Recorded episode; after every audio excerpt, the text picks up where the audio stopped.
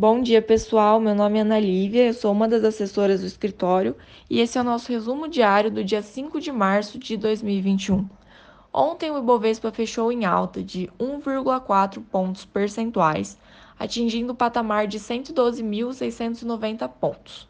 O dólar fechou a R$ 5,68, o S&P 500 a 3.768,47 pontos e o petróleo Brent cotado a 67,98 dólares o barril.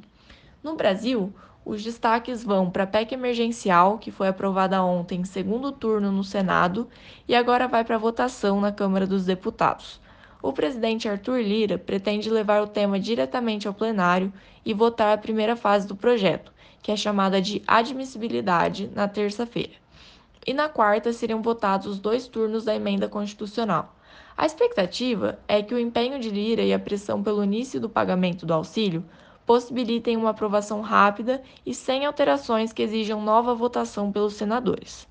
Ainda hoje haverá também a divulgação da produção industrial do mês de janeiro aqui no Brasil.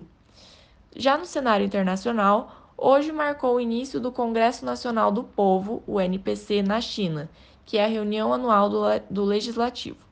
Na abertura do evento, o governo revelou que a meta de crescimento para este ano será acima de 6%, menor do que as projeções de economistas em 8,4%.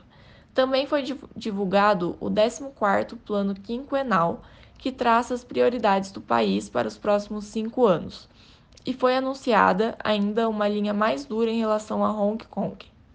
Após meses de discussões, o pacote de estímulo à economia americana de 1,9 trilhões de dólares está perto de se tornar lei.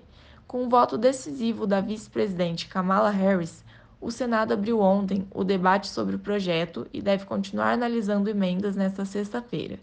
Segundo o líder da maioria democrata, Chuck Schumer, a votação do pacote deve ocorrer neste fim de semana.